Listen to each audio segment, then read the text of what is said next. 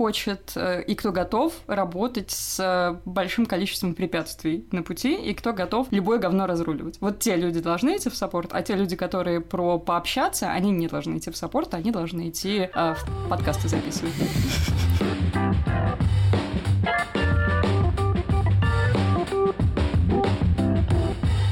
Привет! Это подкаст «Оставайтесь на линии» от компании UseDesk. Мы говорим о поддержке клиентов и клиентском сервисе, и обо всем, что с этим связано. Сегодня с вами, как обычно, я, Катерина Виноходова, сооснователь UseDesk, и наш Customer Success Кирилл. Ура! Вы можете слушать нас в Google подкастах, Apple подкастах, Яндекс Музыки, ВКонтакте, Spotify и Кастбоксе. Там же вы можете поставить нам оценки, чему мы будем очень рады. Прежде чем мы начнем, напомню, что вы можете писать нам на почту подкаст собакаюздеск.ру свои вопросы о клиентской поддержке, и мы обязательно их разберем, обсудим, позовем вас в гости и вот это вот все. И уже традиционно мы не одни, с нами Александра Ширяева, наш старый давний друг, не такой уж старый, ладно, ладно. А, у нее очень много регалий. А, и сейчас она руководит направлением клиентского опыта и фидбэка в Skyeng. Очень сложное название. Саша, привет. Привет. Приветик. Саша, я думаю, что сегодня мы поговорим на одну очень интересную тему, тему твоей жизни. У тебя очень длинный интересный путь в клиентском сервисе. Ты начинала э, обычным сотрудником саппорта, потом была руководителем в небольшой компании, потом была в еще более небольшой компании руководителем поддержки у нас в Юздеске, кстати. И потом ушла в Skyeng и руководила сотнями людей. Теперь у тебя должность с очень странным, необычным названием. Давай поговорим про это, узнаем о том, через что тебе пришлось пройти. Я думаю, что это будет интересно нашим слушателям. Они, может быть, узнают себя в чем-то и а, возьмут себе на заметку твой опыт. Сотни людей звучит как армия из Skyeng. А, очень неловко об этом рассказывать, потому что мы давно знакомы, мне кажется, ты уже об этом всем знаешь. И я даже писала большую статью о том, как я искала себя в саппорте и, и вообще почему я там оказалась, потому что среди тех э, должностей там еще был project management, и изначально после того, как я поработала в саппорте, я подумала, что это все классно, но чего-то не хватает, не, не хватает какого-то влияния и статуса. Я подумала, что проект-менеджером быть гораздо лучше, чем быть э, каким-то там саппорт-агентом. я поработала так э, больше года, полтора, может быть, или два, и поняла, что нет. Одним прекрасным утром я просто проснулась и подумала, ну все, я не хочу никуда идти, не могу никуда идти, руки у меня не поднимаются, ноги не ходят, и надо что-то с этим сделать. Я взяла небольшой брейк, села дома с обложившись кучей листочков э, с плюсами и минусами разных профессий, прошла даже профориентацию в одном из университетов. Просто ты взрослый человек, туда приходишь, и тебе помогают найти себя. И э, нашла все то же самое, что и до этого уже про себя знала. Что мне интересно работать с людьми, мне интересно, как работают люди. И кажется, что если ты хочешь работать в бизнесе и в IT, и с людьми, то там не такой большой выбор. И остался как раз customer service, э, в который я и причалила. И из-за того, что у меня как раз был опыт уже работы и проектовой, и работы как э, обычным агентом поддержки, а, мне удалось прийти, красиво себя показать на собеседовании и стать руководителем поддержки. И все, я поняла, что, кажется, это мое, но потом, через несколько лет, все равно начались новые метания, и сейчас я могу с чистой совестью сказать, что это совершенно бесконечный путь пытаться найти себя и приткнуть себя куда-то, потому что нет ни одной ниши, которая закроет 100% потребности человека. Материнство, например. Ладно, это может быть... Вот у меня есть да, подруга Арина, которая хочет э, много мужей и 15 детей. Хорошо. Ты сказала о том, что ты выбирала из нескольких профессий. А кому бы ты посоветовала пойти в саппорт, а кому сто процентов нет? Вот если сейчас кто-то нас слушает, кто думает, а куда бы мне пойти работать в конце-то концов? Если бы ты меня спросила пять лет назад об этом, я бы сказала, в саппорт должны идти те, кто любит людей, кому интересны люди. Сейчас скажу, нет, в саппорт должны идти те, кто хочет э, и кто готов работать с большим количеством препятствий на пути, и кто готов любое говно разруливать. Вот те люди должны идти в support, а те люди, которые про пообщаться, они не должны идти в support, они должны идти э, в подкасты записывать, например. Как мы тут сидим, я так понимаю. Такой, такой. Ну да, мы, походу, свою нишу уже нашли. Слава богу. Расскажи поподробнее о своем первом опыте руководства командой. Насколько я знаю, эта команда была удаленной. Что в этом было сложного, простого? Почему ты именно такой формат выбрала? Не то чтобы я выбирала. Они мне такие достались. Э, ну вот мы как раз недавно разговаривали с коллегой, и я поняла, что как управлять офлайн КЦ я понятия не имею. То есть это чуть-чуть должно быть в чем-то проще, но там есть свои подводные камни. И я всю жизнь работала с удаленными ребятами. То есть даже самая моя маленькая команда там на 2-3 человека, они все равно уже были удаленными. И потом их там было 100-150, они тоже все были удаленные. Но это удобно, естественно, тут э, выбор за бизнесом. Хочет он иметь свой КЦ. И вот, кстати, в свете коронавируса это минус. Вот если у тебя коронавирус выкосит все, весь твой КЦ, который в одном месте сидит, не знаю, что ты будешь делать, я аутсорс свой выкосит тоже. Проблемки тогда будут. А с удаленными ребятами есть свои минусы, есть свои плюсы. Плюс это, конечно, косты, потому что ты не тратишься на многие вещи, плюс можно закрыть глаза на некоторые нюансы оформления, юридического, а минусы — это мотивация, конечно. Они не чувствуют вовлеченности, они не чувствуют себя частью компании, их тяжело взбодрить, их тяжело, например, запушить немножко, если какая-то тяжелая ситуация, и вот они уже все на пределе. В КЦ ты просто приходишь, хлопаешь их по плечу, говоришь, ну давайте, братаны, ну вот еще чуть-чуть, ну давайте поднажмем, и все.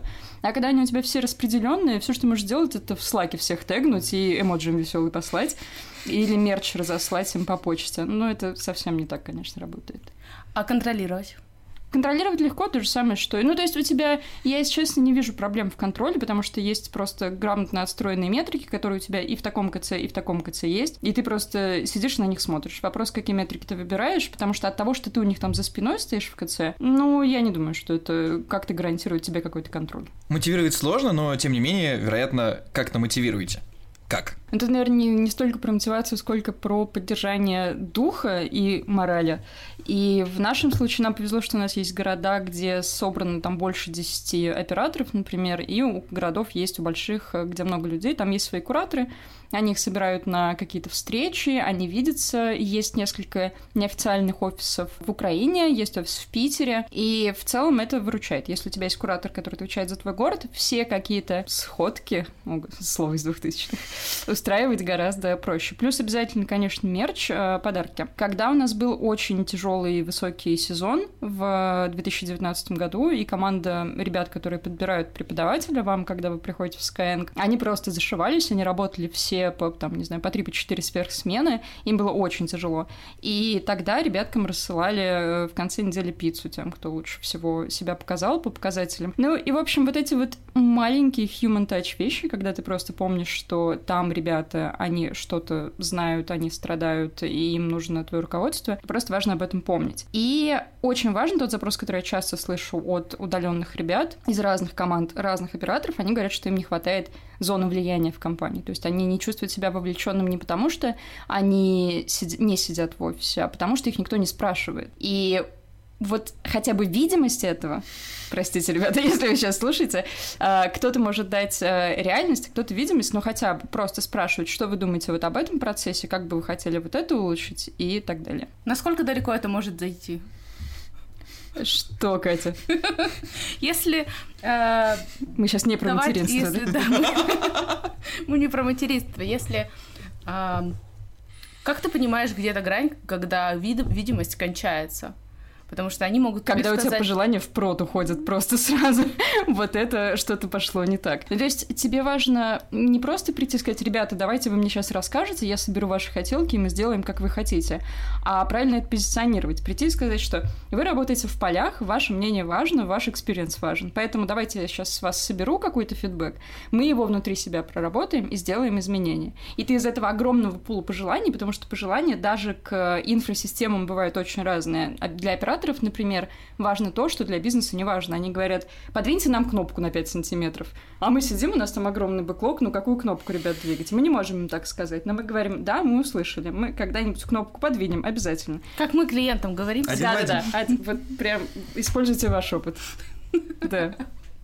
В общем, все зависит от позиционирования, конечно. Как, как это подать? А вот насчет обратной связи. Есть такой запрос у ваших сотрудников, чтобы вы давали им больше обратной связи по тому, как хорошо они или как они плохо работают? Я понимаю, что есть метрики, но хватает ли этих метрик? Есть ли какие-то one-to-one встречи? Э, ну, это на самом деле моя большая боль. Э, вообще фидбэк, как его давать, зачем его давать, кому его давать. И да, удаленным ребятам его очень не хватает. Я сейчас не скажу про операторов, потому что у меня, если это команда, то в прямом подчинении это все равно или тем лиды, или руководители там каких-то небольших групп. И мои все всегда жалуются. Привет, Кирилл. Э, все всегда жалуются. Не ты, Кирилл, другой Кирилл. Ну, все ладно. всегда жалуются и говорят, Саша, мне не хватает фидбэка, Саша, мне не хватает того, мне не хватает этого. И это очень сложно для меня, потому что давать фидбэк тяжело ты, ты, это не вопрос перехвалить, не дохвалить, а вопрос того, что про это надо не забыть, и надо помнить, что для кого-то это важно, а для кого-то это чуть менее важно, а для кого-то это жизненно важно, и человек просто стухает на глазах, если ты ему на встрече не говоришь. Но по встречам все стандартно, да, это обязательно face-to-face встречи еженедельные, прямо со своими прямыми подчиненными. Раз в месяц, раз в квартал очень всем советую делать какие-то общие групповые встречи, где на минус один уровень выходите и видитесь с ребятами, потому что им тоже не, они не понимают, кто там сверху и почему такие решения принимаются. И мы делаем в Skyeng есть э, такая штука, как live-запись с кем-то из топовых менеджеров. Вот у нас Гоша, основатель, делал такие Гоша live. И в этом месяце мы сделали Рустам live с нашим операционным директором. И я думала, что там не будет вопросов. Но там куча просто вопросов от операторов, которые они хотят задать или именно топ-менеджеру, или нам как руководителям под ним. И на это все важно отвечать и давать вот это вот место, где человек может выговориться. Ну и помимо этого, по поводу обратной связи, у нас просто проходит э, на уровне компании регулярные опросы про то, как себя ребята чувствуют, удовлетворены они зарплаты или нет, в том числе дают ли им обратную связь, довольны ли они ей, и тебе просто раз в месяц приходят эти репорты, и ты в целом видишь картину, в каком отделе у тебя где-то что-то просело, и где что-то нужно немножко подтюнить. Получается, что ты поработала и в большой компании с большим количеством человек, и в маленькой. Вот как именно ты ощутила разницу между ними? Ну, ну это банальщина, конечно, с моей сейчас стороны будет это говорить, но это правда, ничего нового я здесь не изобрету. В маленькой компании у тебя маленькие проблемы, и вы их решаете локально, и каждый пользователь, вес каждого пользователя, вес каждого оператора, он очень большой. И когда ты работаешь в маленькой компании, ты можешь делать какие-то изменения, отталкиваясь от одного единственного человека, который об этом попросил. И каждая проблема, даже если она мизерная, с зернышка, она кажется просто как огромный шар. Когда ты переходишь на большой масштаб, ты понимаешь, что все вот эти вот все проблемы, которые были в маленькой компании, это просто пшик, и на большом масштабе нужны другие решения. И то, что ты делал в маленькой компании, в маленьком продукте, оно уже не работает на большом продукте и в большой компании. И приходится перестраиваться и мыслить э, по-другому. Не людьми, а цифрами, и операторы, я очень помню хорошо, когда у меня была первая команда в управлении, я очень переживала за каждого оператора. И если он, не дай бог, чихнул или написал мне, что что-то у него не ладится, я ему прям писала, там, Ванечка, ты как? Как у тебя дела? Давай, давай поговорим, давай пообщаемся. И отток на там двух людях, он огромный. Просто один человек уходит, тебя 50% команды не стало.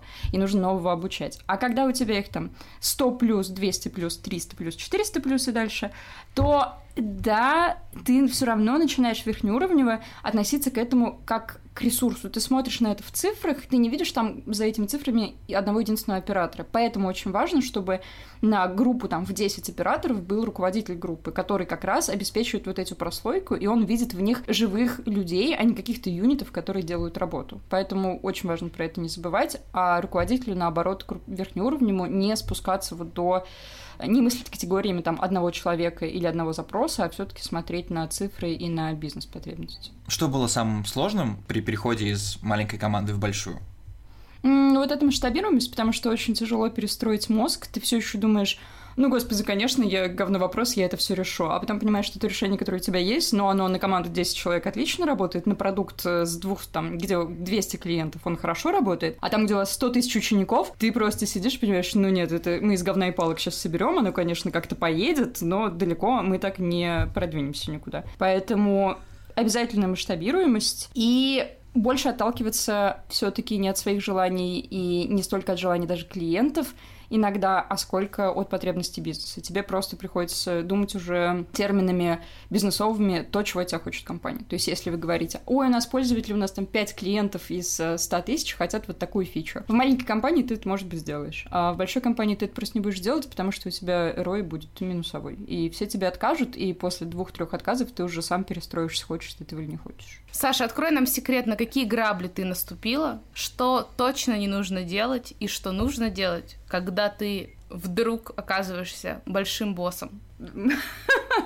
А, неловко. Нет, большим боссом-то я бы себя не назвала, конечно. Мы назвали уже Ой, всё. спасибочки. На самом деле, наступ... я, я по ним скакала. И скакала очень много. По, по всем граблям, по каким только можно было. Но я выделила, наверное, три бы самых важных, те, которые меня за- повлияли на меня больше всего.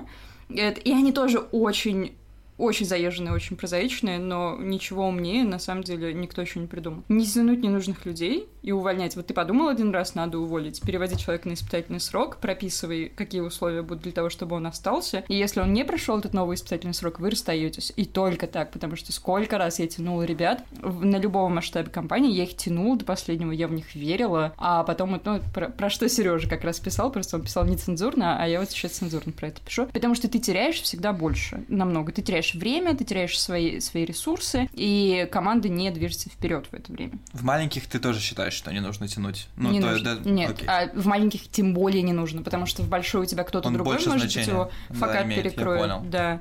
А в маленьких это вообще ужас, если у тебя один человек э, мешочек. Где эта грань вот между надо тянуть и не надо? Как понять, что все, пора расставаться? На самом деле хороший вопрос. Для меня он про... Есть много методик подходов к этому, потому что, ну, не мы первые, кто этим вопросом задается. Но у меня довольно просто простой отработанный алгоритм. То есть, если... Во-первых, надо понимать, есть у человека компетенция делать то, что он не тянет или нет. И если у человека она есть, но что-то идет не так, то окей, тут никакой ошибки нет. Потому что может казаться так, что у человека компетенции нет, и ты от него это ждешь. И тогда нужно вообще еще свои управленческие навыки тоже пересмотреть. Если ты уверен, что компетенция есть, знания есть, но вот что-то не едет, не тянет, вы делаете встречу, вы все обсуждаете. Главное, чтобы человеку это было прозрачно, чтобы он понимал, окей, что-то идет не так, нужно что-то подправить, подладить. И, как правило, если бы человек был такой классный, и он бы сам знал, что с ним не так, он бы уже это сто раз поправил. И если он до этой точки доходит, то твоя задача ему объяснить, а что не так и как это можно поправить.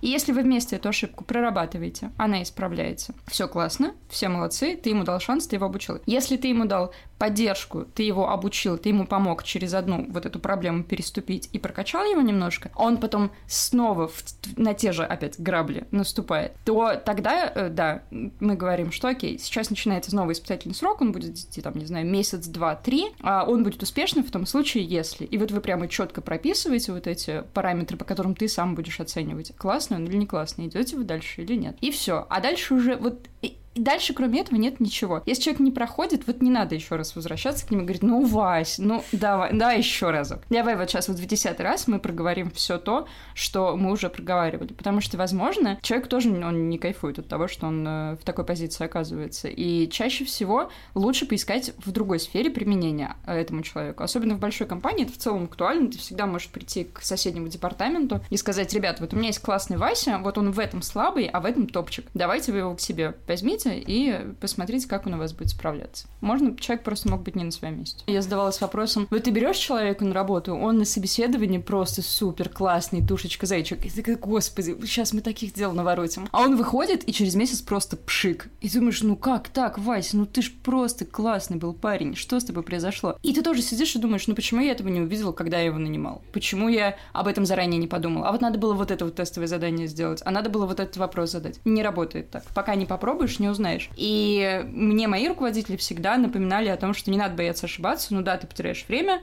ты потеряешь деньги, но это тоже опыт. Это, короче, как с Тиндером. Вот если ты меня сейчас спросишь, ждал. да, я могу сразу увидеть по фотографии, смычимся мы с человеком или нет вживую. Все, здесь то же самое. Ты проходишь через э, много, через большой опыт какого-то найма постоянного, и ты потом уже сразу на собеседовании, тебе интуиция будет чуйка твоя будет работать гораздо четче, и ты будешь уже понимать, стоит этот человек того, или он просто красиво это все рассказывает. Как вы уже поняли, это второй подкаст, где упоминается Тиндер. Да, они платят нам за рекламу. Там еще это, это были только первые грабли.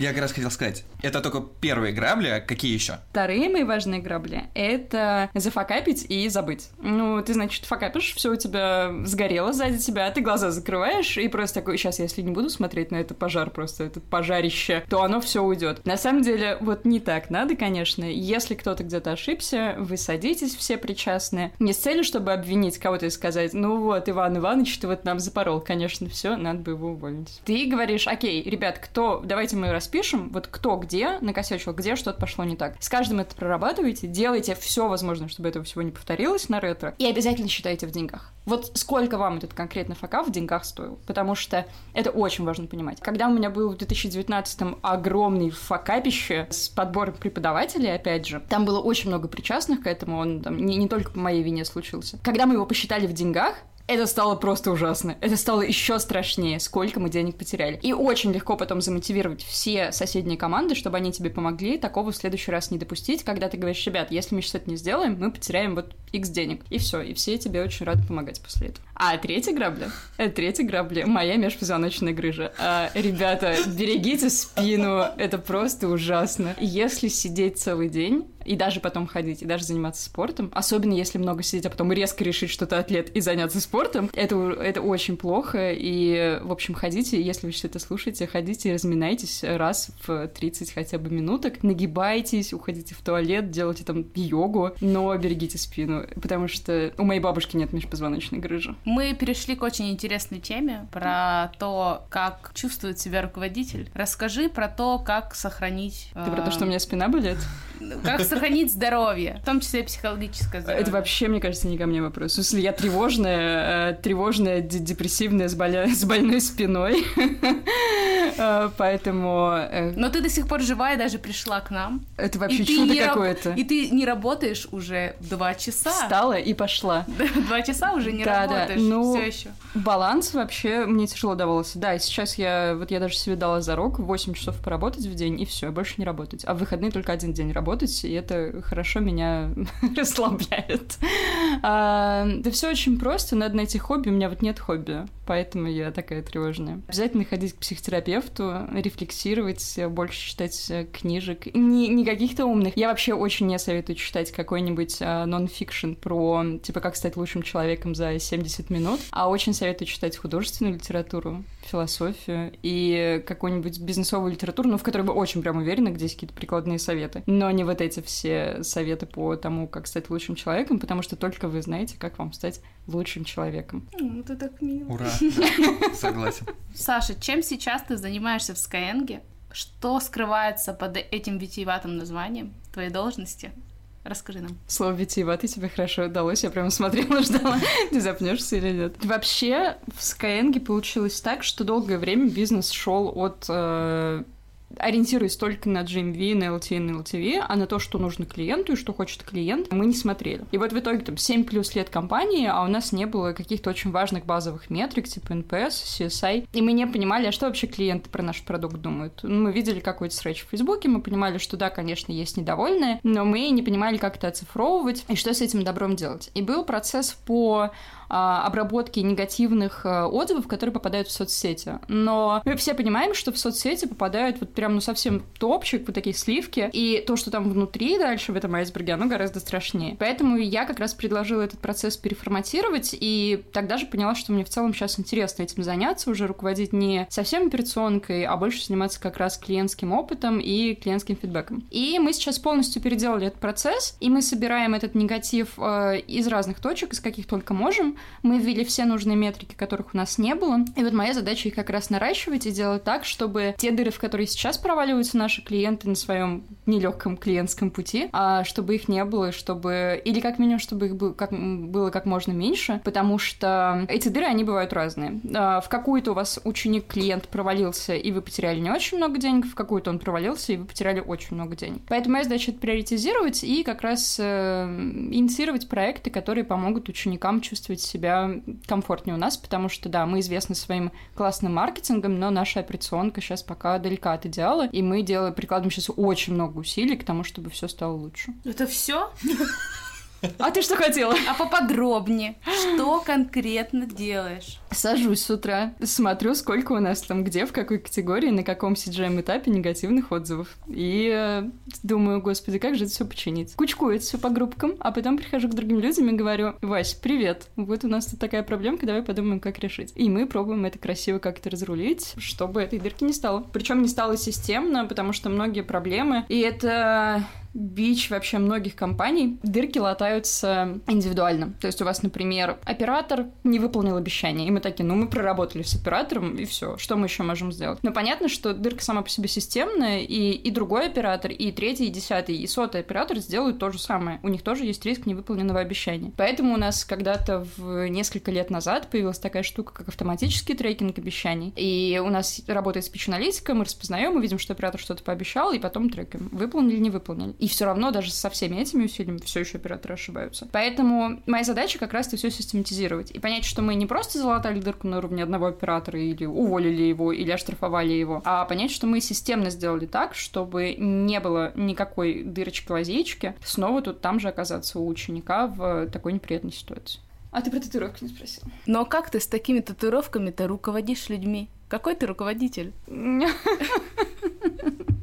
Очень странно звучит. На самом деле, никто, мне кажется, меня вообще ни разу не спрашивал в офисе про мои татуировки. Или из моих э, подчиненных никто меня ни разу не спрашивал. Кто-то говорил, что да, это классно. И я бы сказала, что половина людей в подчинении меня любит, другая половина либо боится, либо не очень понимает, что со мной делать, потому что моя проблема в том, что вот это как раз момент с фидбэком, и я не всегда понимаю, что как помочь ребятам, когда они говорят, мне недостаточно фидбэка. Я, конечно, много над этим работаю, но все равно это прямо висит надо мной постоянно, и мне кажется, господи, а вот сейчас я достаточно фидбэка дала, а вот здесь вот я похвалила, а вот тут вот я конструктивно все сказала или нет. Но несмотря на это все, и несмотря на то, что я... А боятся меня, потому что я бываю достаточно жесткой, я всегда требую, чтобы это было качественно сделано, и часто больше даю свободы, чем вводных каких-то, и не, не говорю, вот это мы сделаем вот так, вот это вот так. То есть, если я так прихожу и говорю, то ну, это уже совсем... Сейчас опять кто-нибудь из моих человек послушает, скажет, нет, постоянно говорит, как делать. Я просто контрол-фрик, да, и я постоянно... Мне важно, чтобы было сделано хорошо, или мы будем там переделывать сто 500 раз, и я еще 100 правок отдам и скажу, нет, давайте, ребятки, еще раз переделаем. Но помимо этого, я очень открытый, хороший человек. Ко мне можно прийти с любой проблемой, с любой заботой. И я считаю, что я обеспечиваю вот этот какой-то баланс все-таки поддержки ребятам. А морально могу шуточки пошутить, могу не пошутить, могу не очень удачно пошутить. И они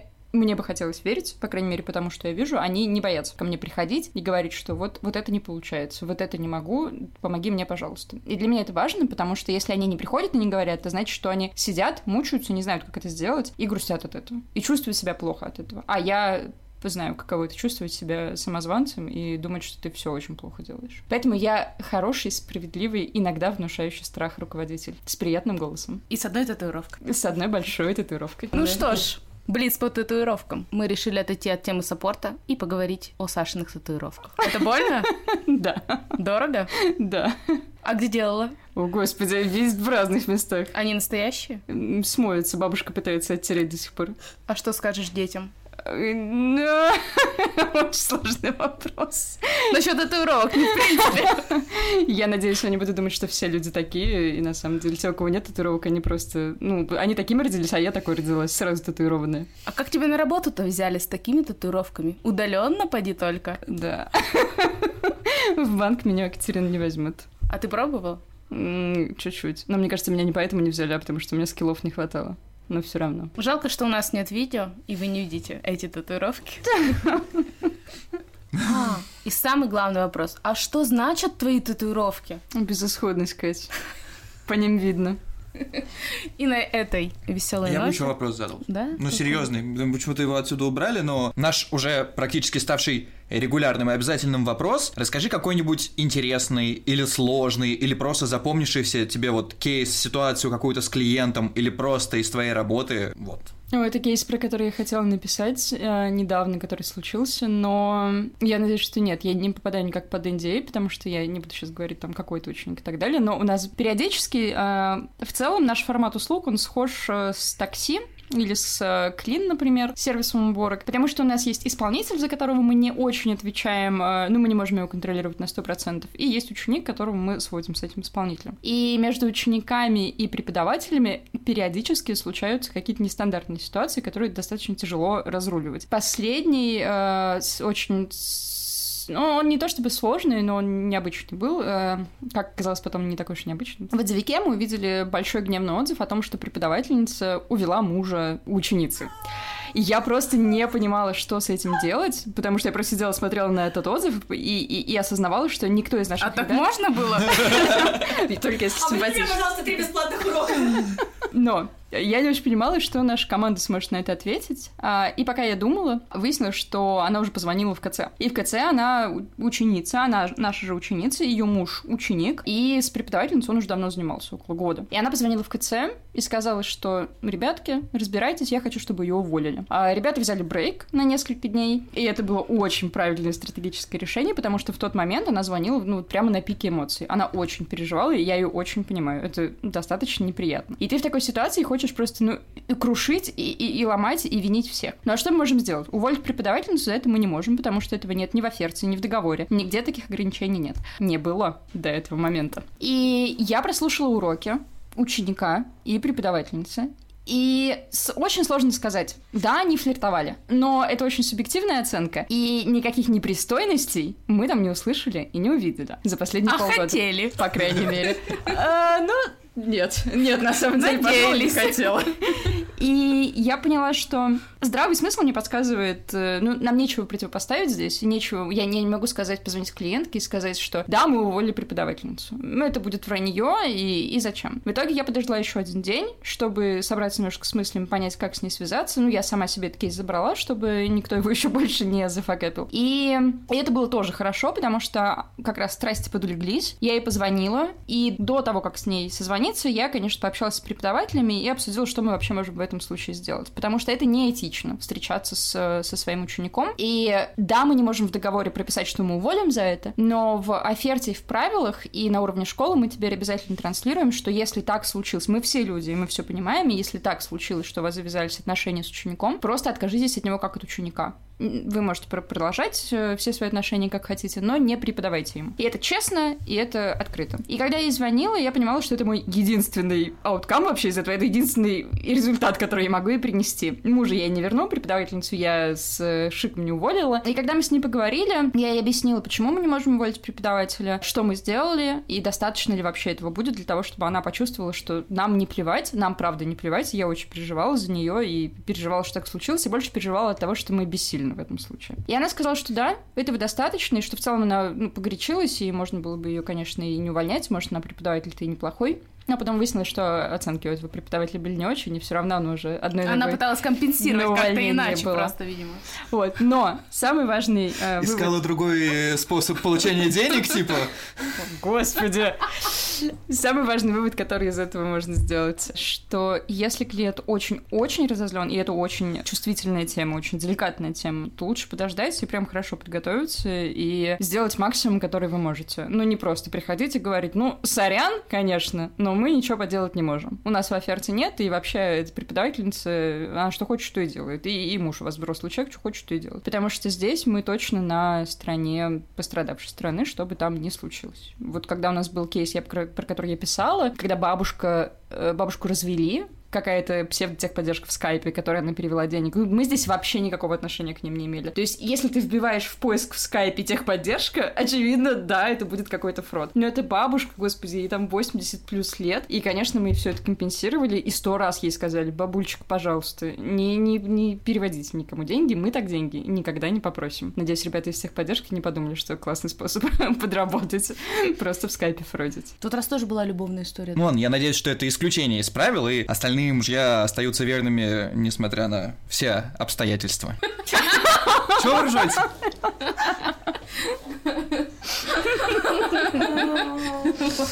Окей. Господи, что с него взять-то? Ну что?